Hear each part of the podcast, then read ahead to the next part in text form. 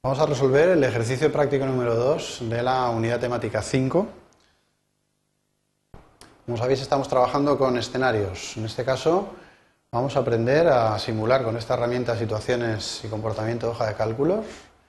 Y en este caso vamos a ver, el objetivo de este ejercicio es que comparéis distintos escenarios entre sí. En este caso vamos a utilizar la, eh, la manera de comparar simple. Revisamos el enunciado. Os pedía que sobre el fichero resultante del ejercicio anterior, que como sabéis hemos definido varios escenarios sobre una hoja de cálculo, establezcáis una comparación entre todos sus escenarios, pero únicamente para el valor de la cuota de préstamo que os va a resultar en función de esos escenarios para los 12 primeros meses del año. Os decía que para hacer esta comparación utilicéis la técnica del resumen estático, el resumen simple, no el que genera eh, una tabla dinámica. Bien, vamos a ver cómo sería. Tenemos en pantalla ahora la hoja de cálculo mm, tal y como la hemos dejado al final del ejercicio 1. Esto lo podéis comprobar, además de por ver la información que contiene, accediendo al menú Herramientas, opción Escenarios y visualizando el administrador de escenarios. Fijaros que los cuatro escenarios que hemos definido están ahí detallados y podríamos pues borrarlos, modificarlos o simplemente con el botón mostrar pues acceder a cada uno de los casos de simulación. Bien, para poder comparar los cuatro escenarios entre sí, recordar que teníamos en el administrador de escenarios un botón denominado resumen. Este eh, botón nos va a permitir coger todos los escenarios definidos en la hoja y establecer en una hoja de cálculo o en una tabla dinámica una comparación de determinados datos de la hoja. Voy a entrar en, este, en esta opción, resumen, y lo primero que vamos a hacer es seleccionar el tipo de resumen que queréis generar. En este caso el enunciado os dice que generéis un resumen estático, un resumen simple. Sería la primera de las opciones que tenéis disponibles en el cuadro tipo de opciones. También debemos indicarle en este cuadro cuáles son las celdas resultado para este resumen.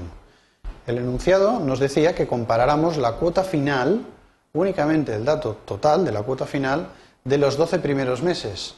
Por lo tanto, este dato se encuentra en la columna G de eh, vuestra hoja de ejemplo.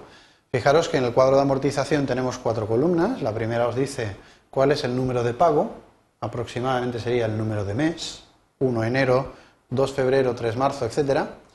La segunda columna, la columna E, os dice mm, qué cantidad de la cuota se dedica a amortizar el préstamo, es decir, cuánto estáis devolviendo en realidad. La columna F, la siguiente, os dice qué parte de la cuota corresponde a intereses que estáis devolviendo al préstamo. Y la columna G corresponde a la cuota en sí. La columna G no es más que la suma de la columna E y la F. Bien, pues me están diciendo que resuma cuál es la cuota final. Por lo tanto, en las celdas resultado que voy a resumir, voy a seleccionar un rango que va desde la celda G3 hasta la celda G14, es decir, las 12 celdas que me dicen cuál es la cuota que voy a pagar en enero, en febrero, en marzo. Como veis, todas ellas tienen el mismo valor porque es un sistema de cuotas constantes.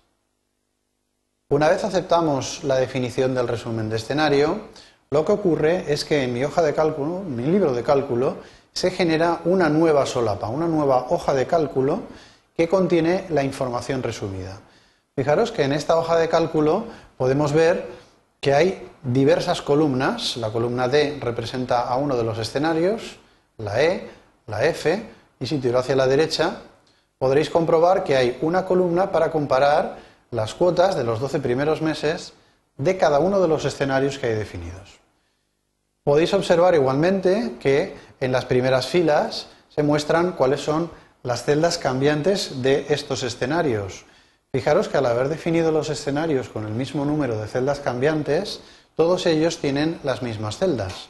Y por lo tanto podríamos comparar en cada uno de esos escenarios cuál fue el capital que puse, el periodo que puse o el interés que puse. Y por último, lo más importante, tenemos las filas en las que se comparan las celdas resultado. En este caso, las celdas resultado corresponden a la cuota que resulta de aplicar cada uno de los escenarios. Es decir, yo voy viendo que en cada una de las columnas aparece una determinada cantidad de cuota, más grande o más pequeña en función de los datos de las celdas, de eh, cambiantes del escenario. De esta manera puedo comprobar fácilmente si me eh, interesa o no, en función del valor de la cuota, un determinado escenario fácilmente. Esto ha sido todo para este ejercicio, espero que os haya sido útil.